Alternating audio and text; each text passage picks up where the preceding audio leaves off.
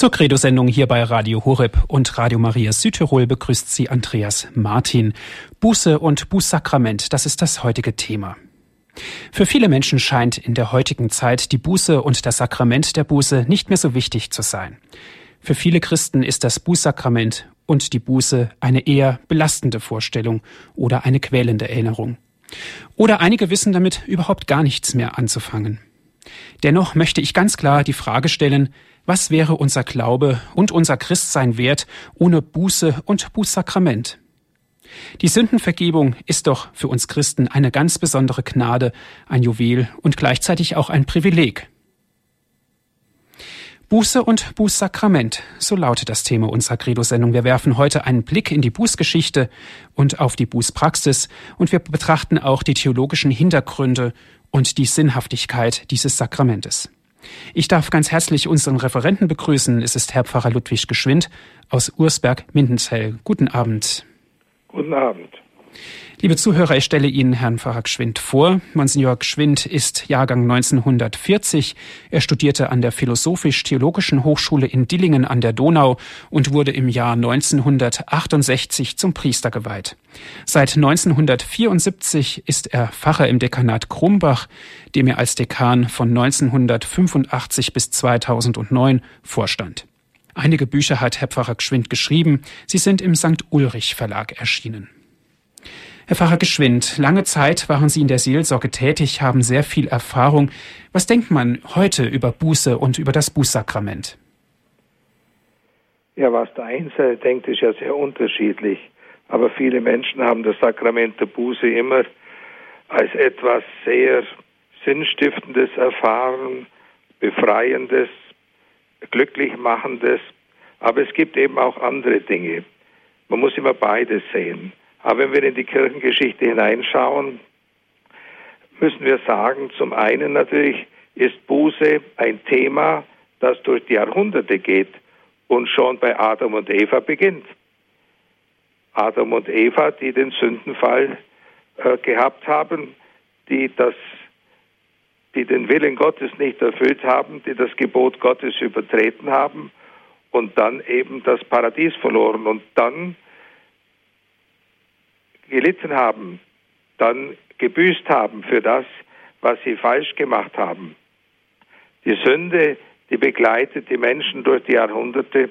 Und wenn Sie daran denken, wie das Volk Israel durch die Wüste zieht und Gott seinen Bund mit diesem Volk schließt, er hat es befreit aus der ägyptischen Gefangenschaft und nun schließt er seinen Bund mit diesem Volk und sie sagen, ja, wir wollen an dich glauben, an dich, den einen und wahren Gott.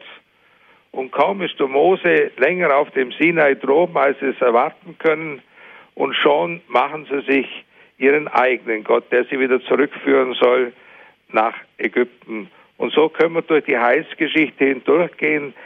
Denken Sie an die verschiedenen Bußprediger im Lauf der äh, Jahrhunderte.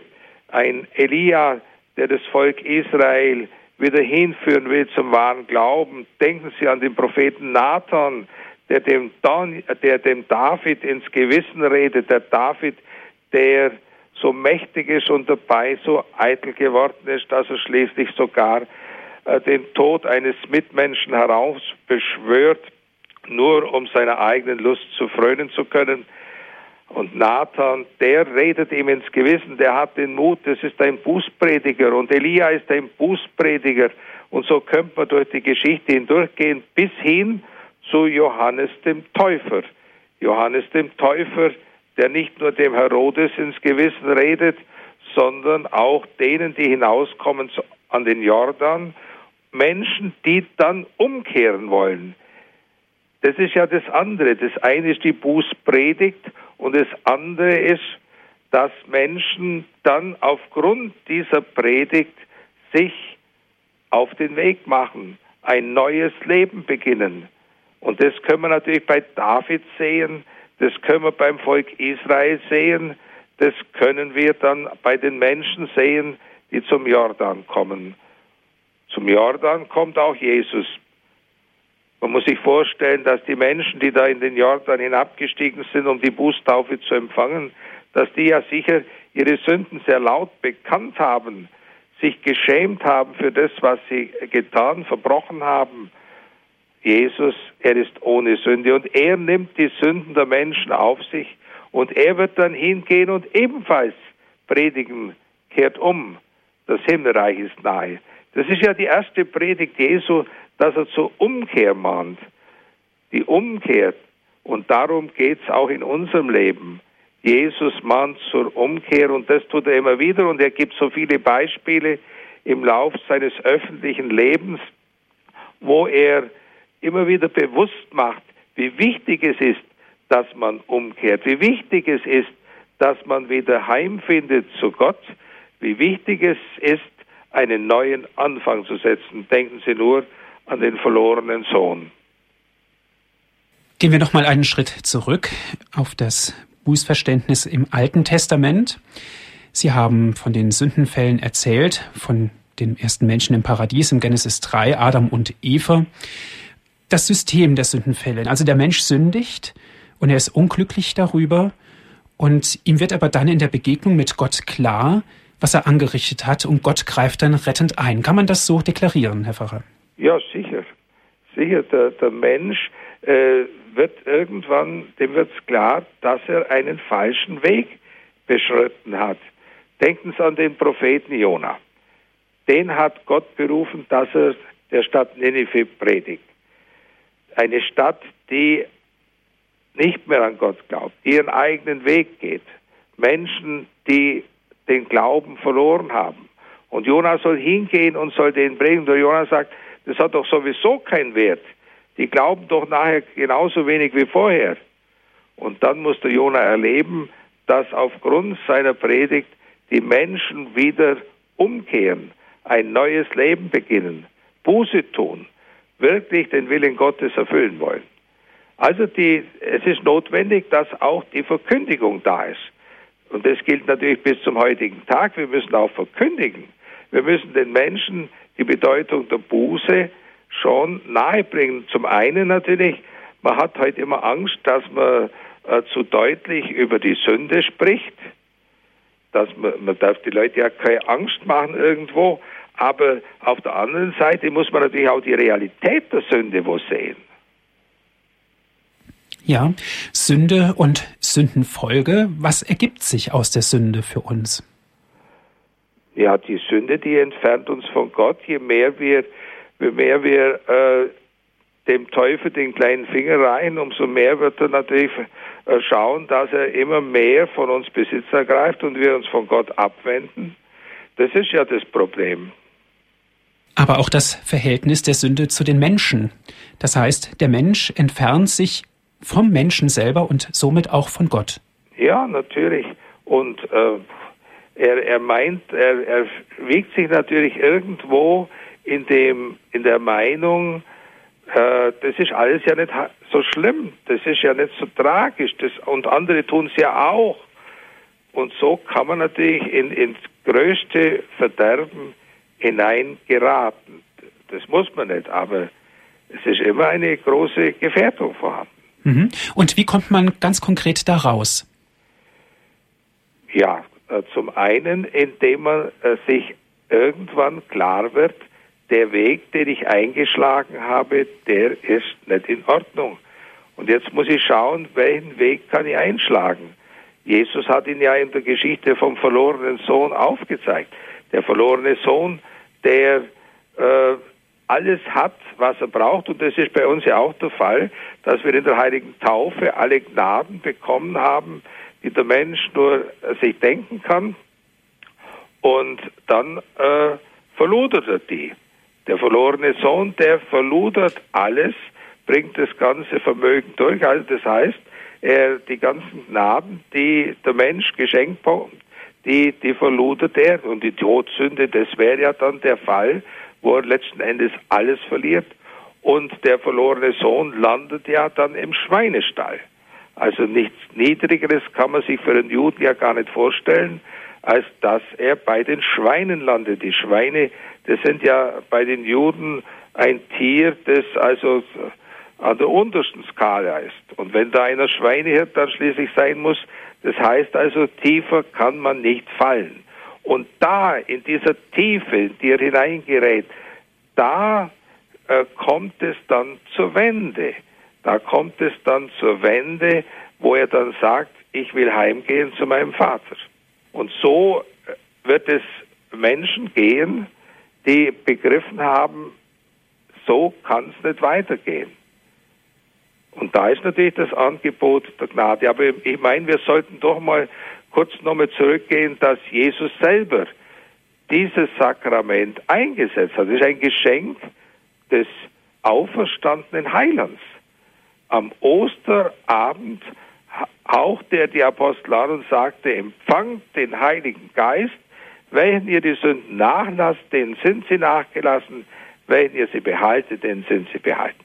Es ist ein Geschenk des auferstandenen Herrn und die frühe Kirche ist ja damit eigentlich recht sparsam zunächst umgegangen.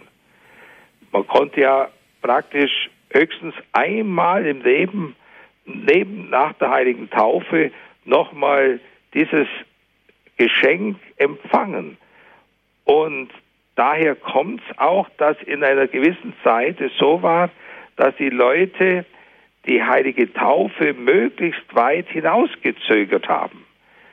Denken Sie an, an Leute wie den heiligen äh, Gregor von Nazians, Basilius, die sind erst getauft worden, da waren sie schon bald 30 Jahre alt.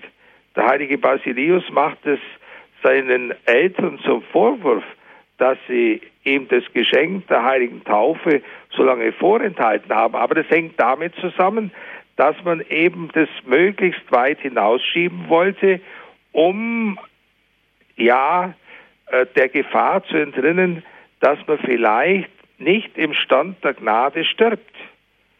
Konstantin hat auf dem Sterbebett die heilige Taufe empfangen. Mhm. Die altkirchliche Bußpraxis, die einmalige öffentliche Exkommunikationsbuße, so wird es in der Literatur genannt. Herr Pfarrer, wie läuft dieses Verfahren ab? Ja, ich meine, der, der ist ja, wenn der jetzt wieder in die Kirche aufgenommen werden wollte, dann musste er ja also sich unter die Büßer einreihen. Die Büßer, das Aschermittwoch war dann der Tag, wo die Büßer dann äh, in Bußgewand aufgetreten sind. Und die durften ja dann nur bei der Heiligen Messe noch dabei sein bis zur Gabenbereitung.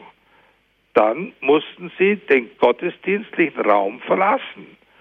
Und es waren manchmal lange Kirchenbußen, lange Zeit, wo sie nicht mehr am vollen Gottesdienst teilnehmen konnten. Und erst wenn der Bischof ihnen dann die Hand aufgelegt hat, ihnen die Vergebung zugesprochen hat, wurden sie wieder Vollmitglieder der Gemeinde und konnten an der ganzen Eucharistie teilnehmen und konnten also wieder zur Heiligen Kommunion auch gehen. Mhm. Also Einreihung in den Büßerstand heißt Anlegen des Bußkleides, des Bußgewandes und die Vertreibung aus der Eucharistiegemeinschaft. Die Bußzeit wurde dann dem Büßer auch Aufgaben auferlegt? Ja, also ich denke schon, dass er äh, schauen musste, wie er dann in der Gemeinde vielleicht durch besondere Wohltaten und so weiter äh, sich bemüht, wieder das christliche Leben aufzunehmen. Es waren ja vielfach Ehebrecher, aber es kam ja dann die Zeit, es war ja dann die Zeit der Verfolgung auch. Und es war nicht so, dass alle immer äh, treu geblieben sind. Es hat ja immer welche gegeben, die natürlich geopfert haben. Es hat immer welche gegeben, die auch die heiligen Bücher den, den Heiden ausgeliefert haben. Und diese Lapsi, hat man sie genannt, die Gefallenen, ja, wenn jetzt die Verfolgung wieder rum war, dann wären es halt wieder gern dabei gewesen. Und da hat es dann verschiedene, ja, äh, Praxen gegeben, also sehr unterschiedliche Verhaltensweisen der Bischöfe auch. Die einen, die waren großzügiger und die anderen waren sehr streng. Die Nordafrikaner waren zum Beispiel sehr streng.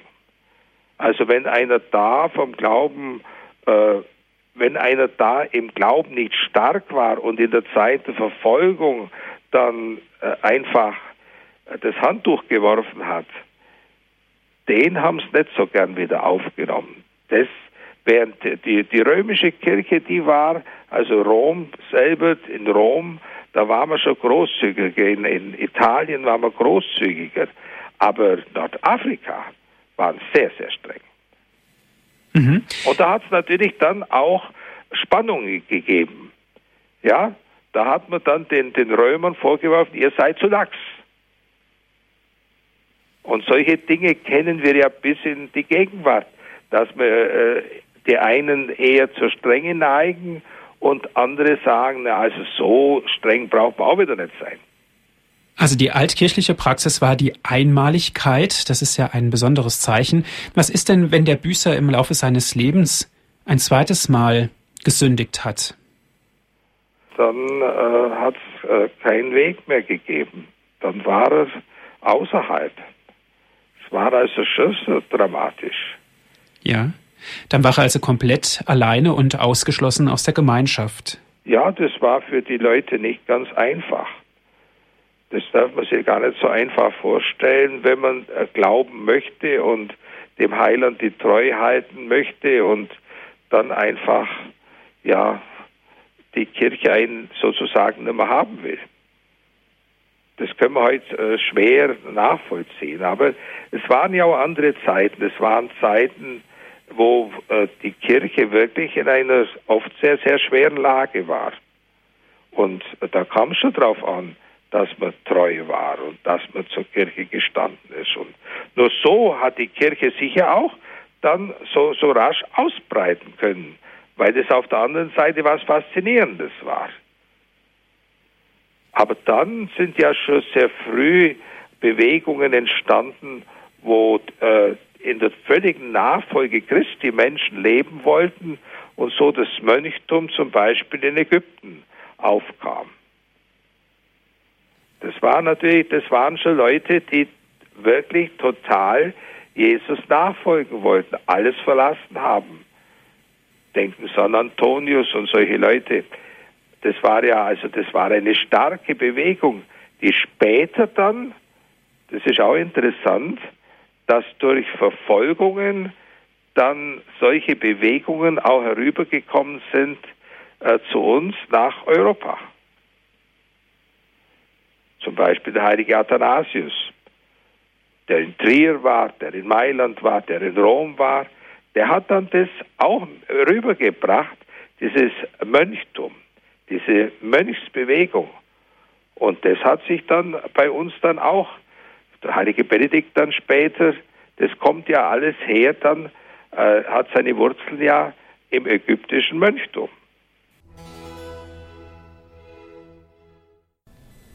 Sie haben eingeschaltet in der Credo-Sendung hier bei Radio Horeb und bei Radio Maria Südtirol. Es geht um die Buße und um das Bußsakrament. Wir werfen heute einen Blick in die Bußgeschichte. Aus Ursberg-Mindelzell ist uns unser Referent zugeschaltet. Es ist Herr Monsignore Ludwig Geschwind. Ja, wir haben jetzt davon gesprochen, wie sich das so im Laufe der Zeit entwickelt hat, wie die Mönche eine große Rolle bei der Entwicklung des Bußsakramentes dann gespielt haben. Äh, bei schweren Sünden haben wir ja vorhin schon gehört, da war es so, dass die zur Buße angehalten worden sind, indem sie sozusagen exkommuniziert waren und als Büßer dann auftreten mussten. Jetzt die Mönche, die ja nach Vollkommenheit strebten, die haben natürlich keinen Ehebruch begangen, die haben keinen umgebracht. Solche Dinge waren bei ihnen ja nicht da. Aber sie fühlten sich in ihrem Streben nach Vollkommenheit doch so, dass sie gelitten haben unter dem, was nicht vollkommen war. Und so kam es dazu, dass die Mönche eben einander ihre Fehler, ihre Verfehlungen bekannt haben und dann auch Lossprechung erfahren haben. Das hat sich dann weitergegeben an die iroschottischen Mönche, die bei uns in Deutschland dann eine ganz große Rolle gespielt haben bei der Missionierung der Germanen. Diese iroschottischen Mönche haben das Streben nach Vollkommenheit in einem hohen Maß verfolgt und haben auch die Menschen, die sie eben bekehrt haben, angehalten, äh, nach Vollkommenheit zu streben. Und da war natürlich ein wesentlicher Punkt auch das Sakrament der Buße, das Bekennen der Schuld und dadurch auch wieder die Seelenführung, dass man den Menschen geholfen hat in ihrem Streben nach Vollkommenheit. Es war dann im 13. Jahrhundert schon so weit, dass das vierte Laterankonzil gesagt hat, wenigstens einmal im Jahr soll der Christ beichten, soll seine Sünden einem Priester bekennen und zur heiligen Kommunion gehen. Wenigstens einmal im Jahr und zwar zur österlichen Zeit. Das war eine Verpflichtung. Natürlich ist im Laufe der Zeit dann noch ein Mehr dazugekommen. Es hat dann bestimmte Anlässe gegeben, sodass die Gläubigen in der Regel äh, wenigstens viermal im Jahr das Sakrament der Buße empfangen haben und dann auch zur Heiligen Kommunion gingen. Sie sind nicht so häufig zur Heiligen Kommunion gegangen. Sie haben gebeichtet und dann ging man zur Kommunion. Und dann war es wieder vorbei und bis zum nächsten Mal. Aber es war doch ein Streben nach Vollkommenheit. Es hat natürlich dann damals auch äh, große Bußprediger gegeben. Im 13., 14. Jahrhundert, die Bettelorden haben eine ganz große Rolle da gespielt, in der ganzen Bußpraxis auch. Und Martin Luther zum Beispiel. Martin Luther, der hat sehr häufig gebeichtet. Martin Luther hat übrigens bis zum Ende seines Lebens gebeichtet, hat auch die Beichte äh, sehr ans Herz gelegt. Das war also nicht etwas, wo er abgelehnt hätte. Das kam erst später dann im 17. Jahrhundert. Da wurde dann langsam das Bußsakrament in der evangelischen Kirche hat sich das verflacht und, und war dann weg. Aber wie gesagt, Martin Luther selber, der war schon sehr dafür. Das Tridentinum, das Konzil von Trient, dem war es ja ein großes Anliegen, äh, das Bußsakrament zu erneuern, wieder gewissenhafter das Ganze anzugehen. Und da spielen dann die Jesuiten eine große Rolle, die Dominikaner, die Franziskaner, aber auch die Ausbildung in den Priesterseminaren die war natürlich nach dem Tridentinum wesentlich besser wie vorher. Es war eine große, ja kann man sagen, äh, ein Bildungsaufschwung da. Die Universitäten, die gegründet worden sind, die theologischen Hochschulen, die äh, bestens geleitet waren, da kam es schon zu einem gewaltigen Aufbruch, auch, auch zu einem religiösen, starken Aufbruch. Wenn ich denke, der Philipp Jenningen, der durchs Ries gezogen ist, ja, der hat die Menschen hingeführt zur Beichte, das war Jesuit, mit einem ungeheuren Eifer. Und das hat dann schon eine große Rolle gespielt, auch für die religiöse Erneuerung. Man kann ja schon wirklich sagen, dort, wo die Beichte sehr ernst genommen worden ist, war immer auch eben das Streben nach Vollkommenheit, in einem weitaus höheren Maß vorhanden. Eine große Rolle hat dann im 19. Jahrhundert vor allen Dingen haben die Visionen der Maria Margarete Alacock gespielt mit dem Herz Jesu Freitag, wo es heißt, also wenn ich neun äh, Herz Jesu Freitage zur Beichte gehe und zur Heiligen Kommunion, dann habe ich also die große, ja, dann bin ich gerettet dann habe ich auch die Gnade sicher in meiner Todesstunde, dass ich einen Priester noch habe, der mir noch ein letztes Mal die Vergebung der Sünden zuspricht.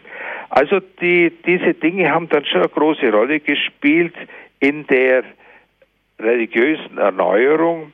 Natürlich äh, hat ein Mann wie der Pfarrer von Ars, der ja, man hat ihn genannt, den Märtyrer des Beichtstuhls, äh, ein Pfarrer von Ars, der stundenlang im Beichtstuhl saß, solche Leute haben natürlich auch wieder hineingewirkt in die Zeit. Aber Don Bosco, Don Bosco, der in der Jugenderziehung eine so große Rolle spielt, der hat immer gesagt, meine Erfolge in der Jugenderziehung beruhen darauf, dass ich meine Jugendlichen anleite, die heilige Messe gut mitzufeiern, zu beichten und zur heiligen Kommunion zu gehen. Wie wichtig die Beichte im Leben eines Menschen sein kann, das sieht man ja zum Beispiel an Charles de Foucault. Charles de Foucault, der den Glauben restlos verloren hatte, der ja bald drauf und dran gewesen wäre, ein Muslim zu werden, aufgrund seiner Forschungen, die er gemacht hat in Nordafrika, wie er erlebt hat, wie diese äh, Muslims beten, treu, Tag für Tag, ein religiöses Leben führen. Und da denkt er sich, und wie schaut es bei mir aus? Hat den Glauben verloren und dann sagt er, Gott, wenn es dich gibt, lass mich dich erkennen, lass mich an dich glauben. Und dieser Charles de Foucault kommt dann nach Paris und es möchte dann Priester kennenlernen, mit dem er über den Glauben reden kann, diskutieren kann. Und dieser Priester, der, der ihm da empfohlen wird, der sagt zu ihm, so, jetzt wird zuerst gebeichtet. Dem Charles de Foucault hat die Stimme verschlagen wie der sagt, so und jetzt wird zuerst mal gebeichtet. Und dann hat er gebeichtet. Dann hat er gebeichtet und das war dann nahezu der Durchbruch. Ganz war es noch nicht. Es hat noch mal ein Jahr gedauert, aber das war dann der große Einschnitt. Aber man könnte andere Leute anführen. Den berühmten Dichter Reinhold Schneider. Reinhold Schneider, der sich auch äh, vom Glauben entfernt hatte und der dann regelmäßig zur heiligen Messe geht. Und sie und dann äh, redet er einmal mit einem Bruder, mit einem Ordensmann und sagt, ich traue mich nicht zum Beichten gehen. Und dann sagt ihm der, jetzt, äh, da kommen's, äh, der und der Pater, zu dem gehen's dann. Der hilft ihnen schon. Und so ging dann Reinhold Schneider an einem Neujahrstag nach langer, langer Zeit wieder zum Beichten und das wurde zu einer völligen Erneuerung seines religiösen Lebens. Da könnte man also viele Beispiele finden, wo Menschen durch die heilige Beichte wieder zu einem innigeren Leben mit Gott gefunden haben. Aber schauen Sie, die äh, Männer wie Johannes der 23., Papst Johannes der 23., der ein Mann war von solcher Geduld, Gelassenheit, der so viel ausgestrahlt hat. Wenn Sie in seine Tagebücher schauen, er ist regelmäßig zum Beichten gegangen, regelmäßig sein Gewissen erforscht, regelmäßig hat er sich bemüht um ein besseres Leben, um in der Nachfolge Jesu zu wachsen. Und darum geht es ja eigentlich. Das Sakrament der Buße, das will uns helfen. Das ist wirklich ein großes Gnadengeschenk. Und wenn Papst Pius XII. gesagt hat, die häufige Beichte ist nicht ohne das Wirken des Heiligen Geistes in der Kirche gewachsen, dann muss man schon sagen, dass in den Zeiten, wo die heilige Beichte sehr ernst genommen worden ist und äh, viele Menschen zum Beichten gegangen sind, da war das religiöse Leben schon stärker. Da war ein missionarischer Geist da. Da sind Priesterberufe gewachsen. Da sind Missionare in die Welt hinausgegangen. Das hat schon eine Bedeutung. So nebensächlich sind die Dinge nicht. Herr Pfarrer, die Beichte nimmt ja immer mehr ab. Es gehen immer weniger Menschen zum Beichten. Woran liegt das? Ja, das hat natürlich schon verschiedene Ursachen. Das hat verschiedene Ursachen. Man äh, zum einen meine ich, dass unsere Beichterziehung vielleicht nicht gut genug ist. Man hat der Beichterziehung früher vorgeworfen, dass sie zu schematisch sei. Wir gehen heute ja immer davon aus, dass die Leute alle also einen ganz hohen Bildungsstand haben und sehr sich leicht tun zu formulieren und all das. Aber die äh, Psychologie vergangener Pastoral hat, meine ich, viel mehr empfunden, dass der Mensch sich, gerade wenn er äh, seine Sünden anklagt, gar nicht so leicht tut. Man, äh, es ist natürlich unterschiedlich, ob einer aus welcher Gegend einer stammt. Manche Leute sind sehr redselig, die, da ist wieder die Gefahr, dass sie einfach ganze Romane erzählen, statt dass sie sich aufs Wesentliche konzentrieren. Und andere, die sind also sehr äh, knapp und die, äh, die brauchen auch äh, Hilfe. Es sollte ja so sein, dass man also in der, in der Schule schon ein gewisses Gerüst mitbekommt, dass man auch weiß, wie das Ganze abläuft. Das, wenn man, wenn man schon gleich gar nichts hat und wenn man das, wissen Sie, da, da bleibt am Schluss bloß noch übrig, äh, ich habe am, am, Freitag Fleisch gegessen oder sowas. Aber das ist heute ja sowieso gar kein Thema mehr. Da haben wir ja äh, aufgrund äh, vieler, äh, ja, muss man schon bald sagen, Vorträge gehört, dass das ja gar nicht so wichtig ist mit dem Freitag und äh, dass man das ganz anders machen muss und dass man das viel höher ansetzen muss. Und das ist immer unsere Gefahr, dass wir manches zu hoch ansetzen. Je einfacher, umso besser, umso mehr kann man sich's merken, umso leichter tut man sich. Also wie gesagt, ich meine schon, dass man ein gewisses Gerüst braucht. Das braucht man in vielen Dingen. Äh, und dann kann man ja freier das Ganze machen. Aber zunächst braucht man ein gewisses Gerüst. Und was kann die Kirche tun ihrerseits, um die ja, Sündenvergebung in Anführungszeichen gesprochen attraktiver zu machen? Das Sakrament der Buße ist, äh, fordert immer eine gewisse Überwindung. Bei jedem. Das ist also nicht so, dass man äh, mit fliegenden Fahnen immer zum Beichten geht. Da ist halt auch so, dass man, äh, wenn man einen bestimmten Rhythmus hat, ist das nie von Schaden. Also ich tue meine Schüler zum Beispiel so alle sechs, acht Wochen einladen zum Beichten. Und ich muss sagen, sie kommen gut. Sie kommen gut und äh, manche Leute sagen immer, sie, sie haben so, so einen guten Kirchenbesuch von Kindern. Ja, das hängt natürlich damit zusammen. Das, wenn ich mir immer wieder klar wird, was, was ist heilige Messe, wie wichtig ist sie für mein Leben, dann äh, das, das kann ich, wenn einer einmal im Jahr kommt, dann hat er das in acht Tagen wieder vergessen. Bleiben wir einen Moment noch bei den Sünden, Herr Pfarrer. Es gibt ja lässliche Sünden und es gibt die schweren Sünden. Wie ist das genau zu erklären? Ja, ich meine, es, es, ne, es hat nicht jede Sünde das gleiche Gewicht. Das ist ja klar. Also es ist ein Unterschied, ob ich einem Millionär 50 Euro stehle oder einer alten Frau, die 300 Euro Rente hat. Das ist also schon ein bisschen Unterschied. Das, so sind Sünden also sehr verschieden groß. Und manche sind halt so groß, dass sie uns von Gott trennen. Das nennen wir dann Todsünden.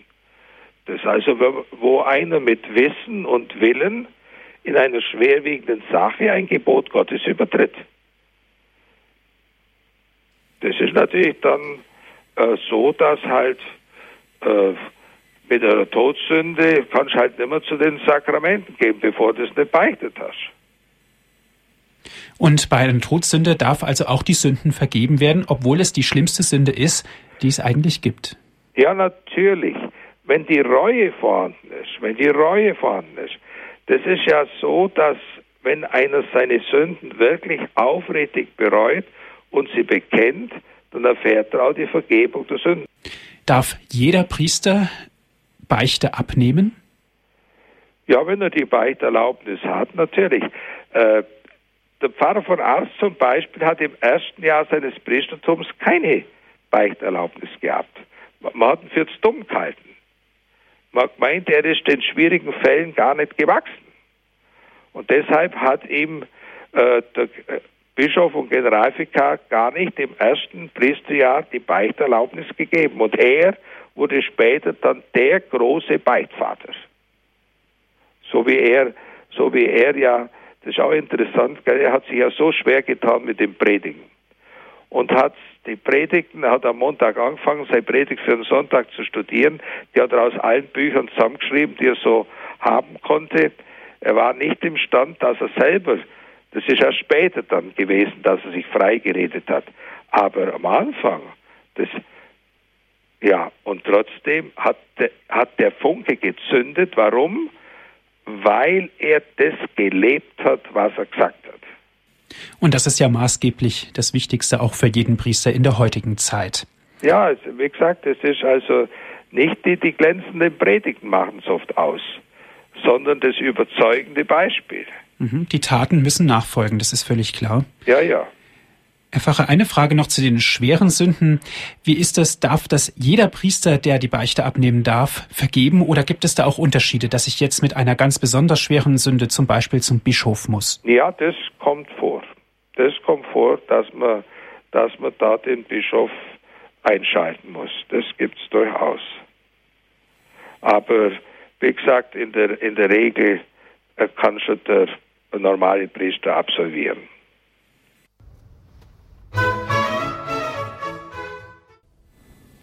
Sie hören die Credo-Sendung hier bei Radio Horeb und bei Radio Maria Südtirol. Es geht um die Buße und um das Bußsakrament. Wir haben uns gerade ausführlich über die Thematik der Beichte unterhalten. Uns zugeschaltet ist Herr Pfarrer Ludwig Geschwind aus Ursberg-Mindelzell. Herr Pfarrer, zwei Worte, die natürlich mit Buße und Vergebung zusammenhängen, ist Vergebung und Versöhnung. Was kommt zuerst, die Versöhnung und dann die Vergebung oder zunächst die Vergebung und dann die Versöhnung? Ja, ich würde sagen, zuerst die Vergebung und dann die Versöhnung. In der heiligen Beichte, da bekennen wir unsere Sünden und dann spricht uns der Priester ja die Vergebung zu im Auftrag Gottes und dadurch geschieht Versöhnung. Versöhnung mit Gott, Versöhnung mit den Mitmenschen. Es geht ja immer um beides. Es ist also auch äh, die Versöhnung mit den Gläubigen, mit der Kirche. Wer sündigt, der äh, schädigt auch die Kirche. Also nicht nur das Verhältnis zu Gott ist beschädigt, sondern auch das zur Gemeinschaft der Gläubigen. Mhm. Sie haben gesagt, der Priester spricht die Vergebung zu. Aber wie ist das denn, wenn zwei Menschen verstritten sind und der eine sagt zum anderen, es tut mir leid, Entschuldigung? Da findet doch auch eine Vergebung statt. Ja, wenn es der andere annimmt. Also ich, kann, ich kann schon sagen, äh, verzeih mir, aber jetzt kommt es auch darauf an, dass der andere es annimmt.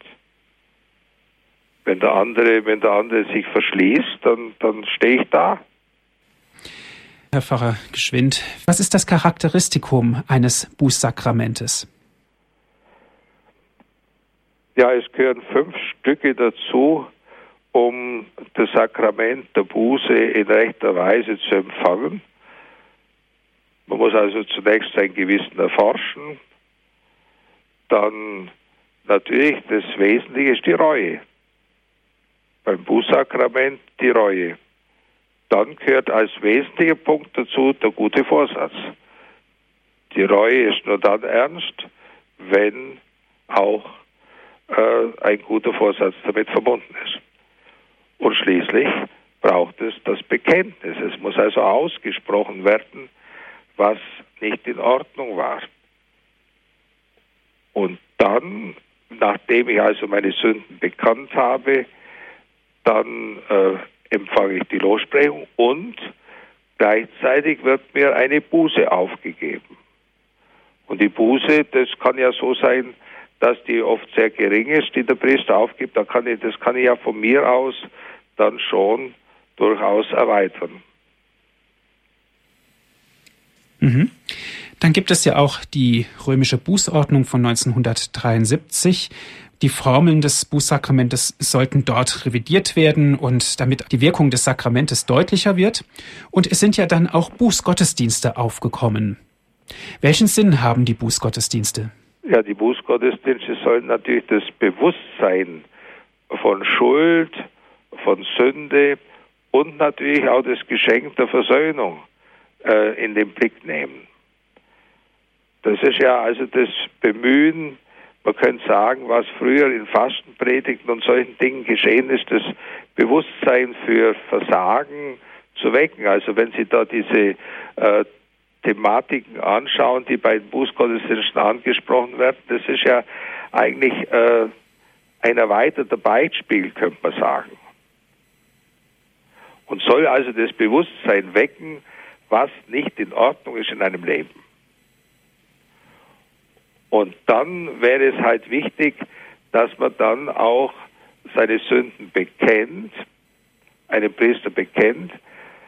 Nur äh, ist halt die Gefahr, dass man sagt, also nur die schweren Sünden müssen gebeichtet werden. Da ist natürlich die Frage, was ist jetzt eine schwere Sünde, was ist keine schwere Sünde. Es ist also dann im Einzelfall, äh, wir sind ja immer dabei, dass wir vieles auch verdrängen und kleinreden und, und dann auf die lange Bank schieben. Mhm. Einen Hörer darf ich begrüßen, Herr Netter. Guten Abend. Ja, guten Abend. Ähm, es ist vor allem auch, was ich jetzt ansprechen wollte, die Beichtspiegel. Also ich meiner Meinung nach sind die Beichtspiegel jetzt zum Beispiel im Gotteslob nicht so, ja, ich finde sie zumindest persönlich nicht so ansprechend. Äh, so kurz und knappe Fragen wären mir immer am liebsten. Und jetzt habe ich halt so ähm, Beichtspiegel mal gefunden von der Priesterbruderschaft St. Petrus. Die finde ich eigentlich kurz und knapp. Und jetzt wollte ich den Monsignore Ludwig Schwind fragen, was er denn noch für Beichtspiegel kenne, die er empfehlen könnte. Ja, da bin ich jetzt auch fast überfragt. Das ist also was Beichtspiegel anlangt, haben wir gegenwärtig kein allzu großes Angebot. Und ich glaube, es traut sich auch keiner mehr richtig hin, einen, einen äh, größeren zu veröffentlichen. Das hat also früher schon so, äh, ganz gerade für die Schüler halt, äh, gute Beispiele gegeben, aber die waren natürlich dann schon sehr äh, auf Kinder abgestellt. Mhm. Und man müsste natürlich man müsste es fortführen. Also ich war immer der Meinung, man müsste in der Schule, also zunächst war ich immer dafür, dass man eigentlich einen sehr ausführlichen Beichtunterricht macht in der dritten Klasse, dass man das also schon wirklich aus, äh, wirklich gut macht. Und dann müsste man das, sagen wir, in der vierten Klasse nochmal vertiefen und dann auch immer wieder, wenn man zum Beispiel Schülerbeichten, so habe ich also immer gehalten, wenn ich Schülerbeichte gehabt habe, habe ich mit den Kindern dann wieder das sozusagen äh, wiederholt, aber dann auch immer ein bisschen weitergebaut. Und so wäre das an sich ideal, wenn man das in der Berufsschule, im Gymnasium, in der Realschule, wenn man das dann, äh, wissen Sie, wir sind ja so vergessliche Menschen, mhm, und genau. wenn man das dann immer ein bisschen weiter ausbauen würde und äh, damit eine Hilfestellung macht, gibt ja also dann natürlich Leute, die schon lange nicht mehr beim Beichten waren und dann meinen, sie dürfen sie nicht trauen. Ich meine, da bra braucht keiner Angst haben. Der geht halt in Beichtstunde und sagt, jetzt Herr Pfarrer, helfen Sie mir halt. Ich bin schon länger nicht mehr beim Beichten gewesen. Ich weiß gleich gar nicht mehr, wie man es macht. Und der Priester hilft einem ja. Mhm. Also das ist nicht so, dass der sagt, jetzt gehen Sie zuerst einmal raus und schauen Sie mal in den Beichtspiegel rein und dann kommen Sie wieder. Mhm. Also das wird keiner sagen. Mhm. Ja, nur schade, dass es so wenig gute Beichtspiele gibt. Momentan. Ja, also ich, ich, könnte Ihnen jetzt da auf Anhieb auch nichts besonders sagen. Äh, wir haben, also ich, ich, das, was ich mache, das habe ich also nicht veröffentlicht. Mhm. mhm. Aber ich war schon immer mal äh, drauf und dran, was zu schreiben da. Mhm. Mhm. War ich schon aber da begeben sie sich natürlich auf ein Feld, wo sie mit der Kritik sehr rasch rechnen müssen. Ach so. Ja, ja, ich meine das. Aber ein guter hält's aus. ja, ja, danke schön, Herr Netter, für ja, Ihren Anruf. Auch. Ja, Herr Pfarrer Geschwind, Die Sendezeit neigt sich nun langsam dem Ende zu. Dankeschön, dass Sie sich die Zeit genommen haben und danke, dass Sie uns auch so viel gerade über das große Thema Buße und Beichte erklärt haben. Liebe Hörer, wenn Sie gerne diese Sendung noch einmal hören möchten, bestellen Sie sich einen CD-Mitschnitt. Die Sendung wurde für Sie aufgezeichnet. Rufen Sie an unseren CD-Dienst. Das geht ganz einfach unter folgender Telefonnummer 08323 9675120. Noch einmal die Telefonnummer von unserem CD-Dienst. Das ist die 08323 9675120. Wenn Sie von außerhalb Deutschlands anrufen, wählen Sie bitte die 0049 vor. Dann geht es weiter mit der 8323 9675120. Oder wenn Sie die Möglichkeit für das Internet haben, www.horeb.org. Das ist unsere Internetadresse www.horeb.org. Dort können Sie sich die Sendung auf Ihren Computer herunterladen und erneut anhören. Im Infofeld zu unserer Credo-Sendung, dort finden Sie alle Informationen über die Bücher, die Herr Ludwig Gschwind geschrieben hat. Darf ich Sie, Herr Pfarrer, am Ende dieser Sendung noch um den Segen bitten? Unsere Hilfe ist im Namen des Herrn.